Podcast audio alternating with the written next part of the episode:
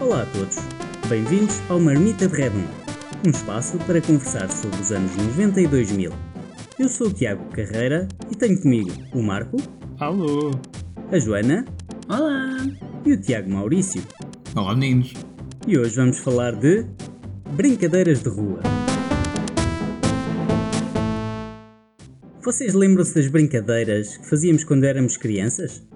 Passar o tempo de recreio a jogar apanhado ou às escondidas? Ou a saltar a corda ou simplesmente a jogar à bola? Marco, tens alguma coisa a dizer? Sim, eu brincava muito durante o tempo da escola na rua, porque a escola era tão minúscula que não conseguíamos simplesmente passar tempo de qualidade dentro da sala de aula a brincar. Então, todos os meus intervalos eram passados ou a jogar à bola, ou às escondidas, ou à macaca. Eram os nossos entretenimentos favoritos. E os teus quais eram? Eu também jogava, jogava muito à bola, nós tínhamos um, um pátio na escola grande para, para jogar à bola, tínhamos umas balizas e tudo, daquelas sem rede, como toda a gente, como todos nós apanhamos. E, e jogávamos às escondidas, eh, jogávamos à apanhada, eh, jogávamos aqueles jogos mais. ehm, eu estou a pensar muito na minha escola primária, portanto, jogávamos aqueles jogos da, da falua, o macaquinho do chinês, eh, jogar à macaca. Vocês têm alguma história com algum desses jogos? Eu não sei o que é o jogo da falua. Então, esse era um jogo em que cantavas eh, uma lenga-lenga, tipo que linda falua, que lá vem, lá vem. E havia duas pessoas que faziam um arco com as mãos e os outros todos faziam um comboio que ia passando pelo arco. E cada vez que esse comboio passava pelo arco, a última pessoa ficava presa no arco. Depois perguntavam à pessoa eh, duas palavras, que cada, um, cada uma das pessoas que estava no arco decidia, portanto, por exemplo, vermelho ou amarelo, e a pessoa escolhia uma palavra e ia para trás ehm, da pessoa correspondente. No fim, se acabarem as pessoas todas do, do comboio, tu tinhas uma espécie de jogo da corda sem corda em que as pessoas puxavam para um lado ou para o outro e era isto o jogo. Normalmente aquilo acabava, eh, acabava alguém no chão porque puxavam com tanta força e assim que as mãos escorregavam iam todos parar ao chão. Ahm, e portanto, na verdade, a parte engraçada do jogo era, era tentar não cair no chão. Então ganhava quem não enchia o rabo de lama. Vocês alguma vez jogaram o jogo do alho? Não. Isso era o quê? Nunca jogaram o jogo aí vai alho! É, Eu joguei, mas não me lembro do jogo. Mas lembro-me do- da frase.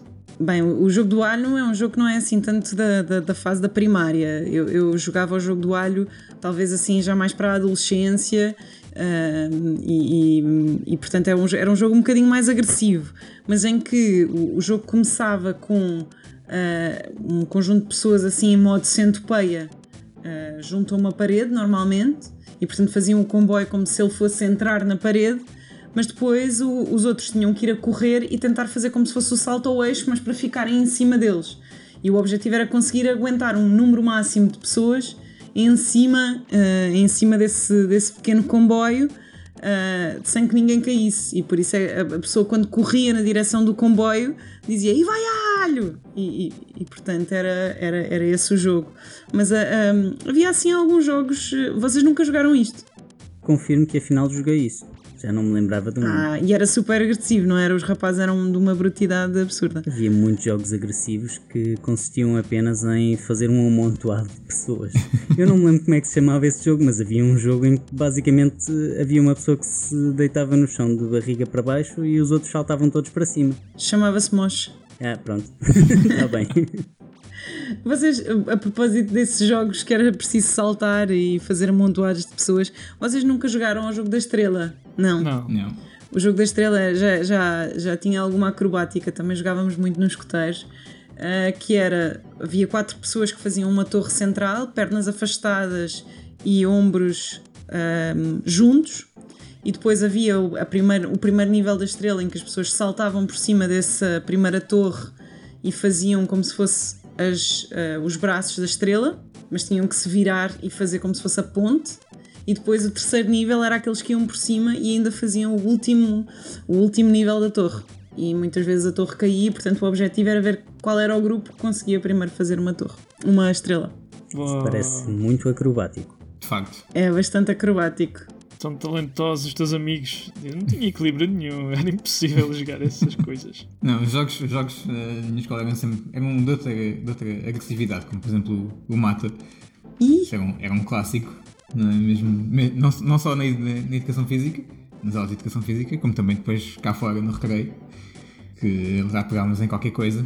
Muitas vezes eram, eram as bolotas de, dos eucaliptos que usávamos para, como balas. Que horror! Isso é tão agressivo. Eu já achava que o mata que eu jogava na escola era agressivo, mas se calhar não foi porque nunca te vi jogar. Não, e, e era uma das coisas que nós usávamos, eh, não só no jogo do mata, como também no Polícia e Ladrão. Uh, que fazíamos as variantes de, com, com o polícia que tinha, tinha armas e então era assim diferente.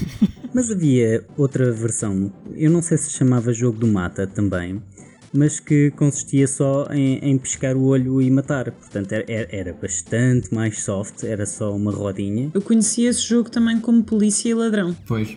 Tanto que na minha escola eu lembro-me perguntavam Polícia e Ladrão, mas aquele, aquele de correr ou aquele de pescar o olho? Sim. É, penso que era isso, sim. Eu agora não me lembro do nome, mas também jogaram aquele em que estavam todos sentados num círculo e havia uma, uma pessoa que andava à volta e tinha que dizer alguma coisa, tipo, tipo pato ou ganso, ou tinhas um, um pano e quando passavas o pano, essa pessoa tinha que se levantar e correr atrás de ti. Acho que isso era a roda do lenço. O lencinho vai na mão, vai parar no meio do chão, quem olhar para trás. E depois o resto não me lembro. Pronto, depois tinha, tinhas várias versões. E, e, quando tu deixavas o lenço nas costas de alguém, essa pessoa tinha que correr, dar a volta e conseguir sentar-se antes daquela que tinha colocado o lenço. Essa era uma variante, outra acho que tinhas, tinha que. Era uma espécie de apanhada em que tinhas que apanhar a outra pessoa. Sim, qualquer coisa desse tipo. Uh, do lenço eu lembro-me muito e joguei muito, foi à barra do lenço. Uh, novamente nos coteiros nós jogávamos muito à barra do lenço. Vocês já alguma vez jogaram à barra do lenço? Ah, se é o que eu estou a pensar, acho que sim. Tinhas um, um lenço na, preso nas calças meio? e. Ah, não, então não é. Portanto, podes, podes explicar, Joana, como é que era o jogo do lenço? Sim, uh, basicamente alguém ficava no centro uh, com um lenço na mão e depois havia duas equipas a uma distância igual, não é? Do centro. E essas equipas uh, eram atribuídos números iguais dos dois lados, por exemplo, de 1 a 5, e quem estava no meio, que era basicamente o organizador do jogo, dizia barra ou número 2. E o objetivo era tu ires buscar o lenço sem que o outro te roubasse o lenço ou, e, e chegasses primeiro a uma das pontas. Se tu voltasses para, teu, para, a tua própria equipa, ganhavas um ponto, se fosses para a equipa contrária, ganhavas dois. E assim sucessivamente. E depois havia água, se ele gritasse água, significa que toda a gente tinha que ficar quieta. Se gritasse, gritasse vinagre, acho que era uh, tesouras, tinhas que ir a buscar o lenço, mas a fazer tesouras.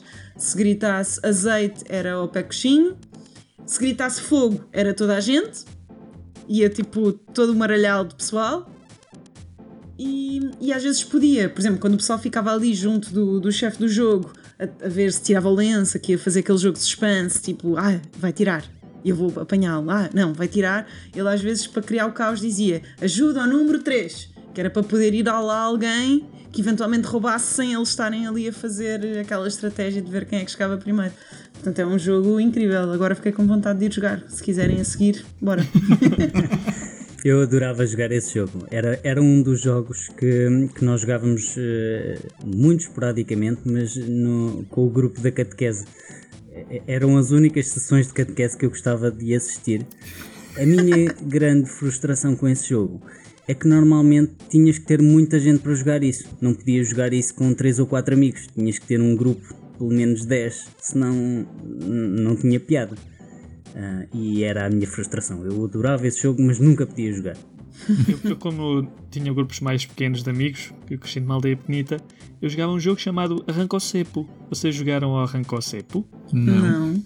Então, vocês, por exemplo, tinham 3 ou 4 amigos. É, vocês eram o quinto. Então, quando alguém dizia, vamos jogar ao Arrancou Cepo, então vocês sentavam-se no colo uns dos outros e a última pessoa tinha de tentar tirar uma pessoa de cada vez do cepo. Vocês tornavam-se um, um, cepo humano e as pessoas agarravam-se umas às outras para tentar que a última pessoa não tirasse a última pessoa do cepo, vá. Então e ganhava a pessoa que conseguisse arrancar mais pessoas do cepo. ok. Isso é muito giro. Faz lembrar aquela do Senhor Doutor. Vocês jogaram ao Senhor Doutor? Ah, joguei, sim senhor. Conta lá como é que é. Conta tu, conta tu. Então, a versão que eu tinha é que uh, uh, os 5 ou 6 jogadores uh, davam, davam as mãos numa roda e havia um doutor que era escolhido e que ia para o canto e fechava os olhos, não podia ver o que é que acontecia na roda. E alguém fazia com que umas pessoas passassem por baixo das mãos dos outros, dessem a volta, não sei o quê, aquilo depois ficava um emaranhado de pessoas, mas as mãos nunca se podiam soltar, ou seja, tinha que vir lá depois o doutor e a desfazer os nós todos uh, que as pessoas tinham feito. Verdade, muito divertido. Já me lembro, eu joguei isso também, muito giro. Principalmente porque envolvia às vezes algumas acrobacias de passar por baixo de dois colegas e depois por cima de outros dois e depois o senhor doutor às vezes puxava os braços porque achava que era por ali e tu, não! Então era bastante divertido. E, e, vocês faziam assim aqueles. Uh, jogavam no, no carnaval ou no verão com balões de água? Oh, quantas vezes? Tantas vezes. Quando apareceram as pistolas de água, então. eu gostava mais de jogar do que as vezes que eu joguei, mas eu adorava brincar com água, principalmente no verão. Pois. Era muito fixe ali nas férias da Páscoa e tal. Vocês passavam pelaquela frustração que era tentar encher com ar os balões de água? Aquilo era super difícil de superar. Acho que só tentei algumas vezes e depois, não, isto não funciona. E então deixei. Mas era possível, eu consegui algumas vezes. E também dependia da, da qualidade do, do material, obviamente. Sim, claro. Para mim, a principal frustração era o facto de que, uh, e isto já no, no ciclo, talvez oitavo ano, nono ano, uh, os, os nossos amigos gostavam de fazer batalhas de balões de água, mas na altura do carnaval, em que não estava assim propriamente bom tempo. Então, e nós íamos para uma praça, uma praça pública na rua, e usávamos tipo toda a praça para nos escondermos e fazermos uma batalha, mas uma batalha a sério. Havia equipas e as pessoas levavam aquilo bastante a sério. Tínhamos que ver se não passavam pessoas na rua, porque aquilo podia ser dramático. Uh, mas o maior problema era porque levávamos sempre na cabeça, porque era inverno, acabávamos sempre todos molhados, tínhamos escola à tarde normalmente e chegávamos lá molhados, e portanto, eventualmente acabávamos doentes. então, e quantas vezes vos aconteceu estarem a encher o balão tipo, de uma forma muito forçada, não é? E ele rebentar-vos nas mãos. Exato, principalmente porque normalmente isso era o karma a voltar para ti, porque tu de certeza que estavas a encher esse balão a pensar em alguém para quem o ias mandar e ele acabava por rebentar na tua cara. Sim. Assim como aquele balão que tu mandavas para alguém e não rebentava na mão dessa pessoa e depois voltava para ti. Isso então. Sim, ou essa pessoa conseguia agarrar o balão e acertava-te na cara com exato, ele. Exato, Ou quando tu estavas a pegar no balão para lançar e ele te rebentava na mão. Isso então. Exato. Isso. Isso era muito traumático para mim. Bolas, tantos banhos que eu dei a mim mesmo. Foi horrível. E em vez de usar balões de água, usar balões absolutamente normais e enchê-los de água. Muito mais perigoso. Não, ah, sim, como sim. assim? Como é que vocês faziam isso? É, pegavas num balão normal e enchia-lo de água, só que aguenta Exato. muito mais água e é muito mais frágil. Então a, a probabilidade de tu apanhares com toda aquela água, que era bastante mais do que um balão de água, era ainda maior. Estou intrigada. Mas isso é, é quase meio quilo de água. não vivi a minha infância. Exato, como é que tu mandavas meio quilo de água para cima de outra pessoa? Não tinha força. Então, dava. Não enchias o balão todo, porque se enchesse o balão todo percebias rapidamente que não podias. uh, enchias o balão para aí até meio ou assim e, e era uma bazuca. Mas também rebentaria de forma. Era mais difícil de rebentar ou não? Se não tivesse todo cheio. Sim tinhas que o atirar mais alto normalmente. Então havia aquela, aquela propriedade física que acontecia muito fixe, que tu atiravas o balão ao ar e o balão começava a girar e fazia uh, do género de água, metade do balão ia para um lado e metade ia para o outro, então aquilo começava a girar. Era, era, era muito giro. Vocês também tinham baldes com, com balões de água? Sim, baldes, bacias, alguidares. é, para ter as munições perto de ti. As munições, exatamente. Exatamente. Nós chegámos a fazer um jogo, não sei se vocês já alguma vez jogaram esse jogo, que era uma batalha naval de balões de água. Então tu punhas uma tela gigante a dividir as duas equipas, com um quadriculado no chão, exatamente igual àquele que, que tens na batalha naval, mas em que tinhas que mandar balões de água para o lado de lá para tentar acertar na, na outra equipa. É espetacular. Isso parece muito divertido. Muito, muito divertido. também fazemos muitas vezes nos escuteiros.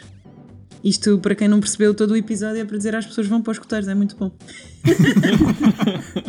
Fazemos jogos incríveis. Episódio patrocinado por. Por acaso tenho de, tenho de confirmar que acho que os escuteiros eram um dos grupos que mais jogos deste tipo faziam. E, e agora vou, vou lançar um bocadinho de, de gasolina para cima da, da, do fogo. Na verdade, era quase a única razão para querer ir para os escuteiros. Eram aqueles jogos fantásticos. Não. Não estás a lançar, não estás a lançar fogo. Uh, porque to, esses jogos, e o facto de tu dizeres isso é porque esses jogos tinham no seu subconsciente todo um conjunto de valores incríveis e é por isso que, que os fazemos. E queria só aqui mencionar alguns dos jogos mais clássicos que penso que todos nós jogamos, como as escondidas, a apanhada. E uma das coisas que eu queria falar na apanhada é como é que vocês chamavam ao sítio onde ninguém vos podia apanhar? Era o coito. De onde de raio vem esse nome? Nunca se questionaram? Não, por acaso não. Mas sabes a origem do, do coito? Espero que os ouvintes me esclareçam, porque eu tive sempre a noção que não era para perguntar aos meus pais. Sempre pensei, não, não é para perguntar a ninguém, então nunca perguntei a ninguém. Na verdade, não é coito, é couto, e que é um sinónimo de lugar imune ou refúgio. Ah, mas coito tem mais piada. coito tem mais piada. E digam-me uma coisa, jogos assim, daqueles mais ainda infantis, vocês gostavam, por exemplo, o jogo da macaca, o jogo das cadeiras? Ou já era assim um jogo mais para meninas e vocês não, não jogavam? Ou saltar à corda, por exemplo? Saltar à corda não, mas a macaca sim. Não, eu joguei todos desses jogos. Eu saltava à corda, joguei à macaca, hum, jogava um bocadinho de tudo. Um bocadinho de chineses era muito giro. Nós na, na, na, minha escola primária jogávamos muito, muito ao macaquinho dos chineses, porque eh, ainda por cima o pátio era muito, muito grande na, na escola onde eu estava e então era um, era um jogo em que tínhamos muito, muito, muito espaço para percorrer para conseguir ganhar o macaquinho dos chineses. Corria-se muito. corria-se muito, corria-se. Mas eu acho que esse jogo era o, o princípio da, da sociedade e da, da discussão e da argumentação. Porque era mexeste, não te mexeste. E então eu acho que aquilo era o início, basicamente, talvez até seja o início das discussões no trânsito. Meteste, pá, não fizeste o pisca. Havia sempre aquele que fazia batota e quando a pessoa se virava ia por trás e corria como um, um desalmado. Exatamente, eu acho, eu acho que acho que todos esses jogos tinham esse, esse dom de nos preparar para a vida, no fundo. Sim. É, eu acho que é uma ótima conclusão para terminarmos este episódio. E esta foi a nossa experiência com brincadeiras infantis. Gostaram? Partilhem as vossas histórias sobre este ou outro assunto que queiram ver requentado neste pasquim. Obrigado por ouvirem e não percam o próximo episódio, porque nós também não!